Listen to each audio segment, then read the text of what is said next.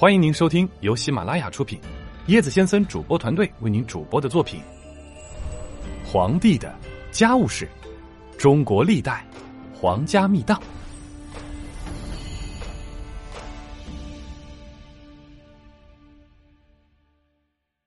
断袖皇帝汉哀帝，在历代的帝王中，好女色者居多。但也有不少皇帝特好男色，蓄养男宠。在汉朝皇帝中，同性恋是非常普遍的现象。从汉高祖刘邦开始，几乎每个皇帝都有同性恋对象，其中有以汉哀帝为最。他将后宫佳丽冷落一旁，独宠董贤一人，成为奇谈。董贤，字圣卿，云阳人，西汉御史董公之子。董贤不仅长得眉清目秀、娇嫩的像美女，就连言谈举止也十分像女人。董贤出任太子舍人，哀帝刘欣即位后，董贤官进侍郎。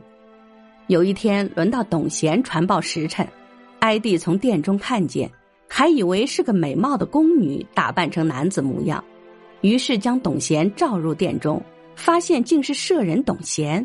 便走近仔细端详，哀帝忽然发现董贤长得比那些六宫粉黛还要绝色，不禁大喜，立即拜董贤为黄门郎，命董贤随身侍候自己，自此揭开了汉哀帝和董贤的同性恋序幕。哀帝刘欣非常宠爱董贤，他不但封董贤为大司马，还与董贤出则同辇，入则同侍。哀帝还在皇宫北门为董贤修建了气势宏大的宫殿，为董贤制造的器具，哀帝要亲自把关。哀帝奉养董贤的父母和家人比三宫太后还要周到，连董家人上街买东西都要派使者跟着，把那些商人吓得避之唯恐不及。哀帝还下令。在义陵为董贤建筑了一座与自己陵墓有墓道相通的豪华墓园，好让他死后也能与董贤长相守。他还半开玩笑半认真的对董贤说：“我要仿效尧善舜，将帝位禅让给你，怎么样呢？”吓得大臣们目瞪口呆。有一天，哀帝早晨醒来，见董贤还睡着，哀帝欲将衣袖撤回。却又不忍惊动董贤，可是衣袖被董贤的身体压住，不能取出。待要仍然睡下，自己又有事不能带他醒来，一时性急，哀帝竟从床头拔出佩刀，将衣袖割断，然后悄悄出去。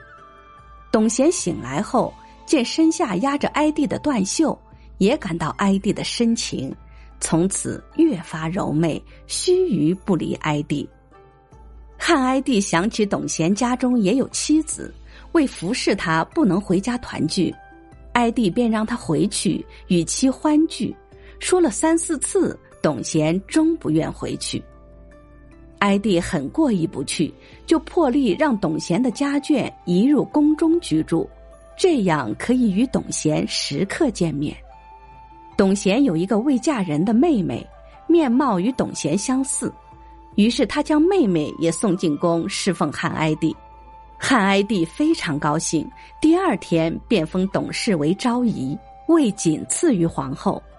董贤的妻子非常美貌，她出入宫禁被哀帝看见，哀帝不禁心动，令他与董贤同侍左右，从此与七妹二人轮流直宿。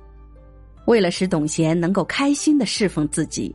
哀帝还利用自己的特权，尽可能的照顾董贤的家人。他封董贤的父亲为霸陵令，迁光禄大夫，就连董贤妻子的家人也获任官职，甚至连董贤家的童仆也受到哀帝不同程度的赏赐。哀帝在封赏董贤和其家人时，全不顾其他大臣的劝谏，一意孤行。执金于吴将龙上书请求皇帝别把皇家武库的兵器往董贤家送，结果被贬了官。有一个名叫鲍宣的当朝大儒弹劾哀帝宠幸董贤，被判了剃发代刑服役。还有一些人因为劝谏哀帝不应该过度贵宠董贤而丢了性命。丞相王嘉上密奏，列举哀帝对董贤的种种娇宠无度，并以邓通、含烟骄横过度而最终丧生为例，劝诫哀帝要节制对董贤的宠爱，以保全他的生命，不要因为爱他反而害了他。这本是一片忠心，谁知这下却把哀帝得罪了。时隔不久，王家又将哀帝假托傅太后的遗诏，要他们增加董贤采邑二千户的诏书封起退回。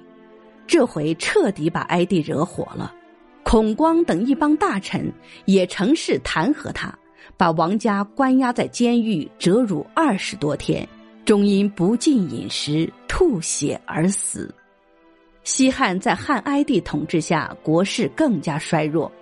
元寿二年六月，二十六岁的哀帝因纵欲过度突然病死，董贤失去了靠山。汉平帝元始元年，也就是公元一年，外戚王莽以太后名义把董贤赶出皇宫，又以董贤年轻为由罢去他的大司马官职。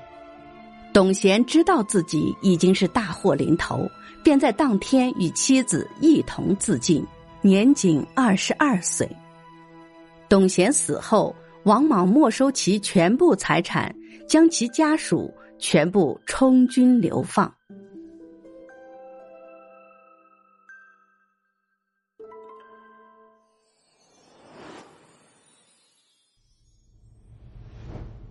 本集趣味链接：汉哀帝为何软弱？汉哀帝刘歆背后有个傅太后，傅太后是个有野心、有志向、有脾气却没水平的女人。由她养大的汉哀帝性格上软弱，对其很是依赖，造成母汉子弱的局面。对此，大臣李寻曾进谏汉哀帝，请陛下振奋阳刚之气，意志坚决，不听女人摆布。但是软蛋一旦养成，就很难再硬起来。随着时间的推移，傅太后开始只伸一根指头，后来十个指头齐出，整天对朝政指手画脚。李寻重阳抑阴的梦想，最终变成了重阴抑阳的悲惨现实。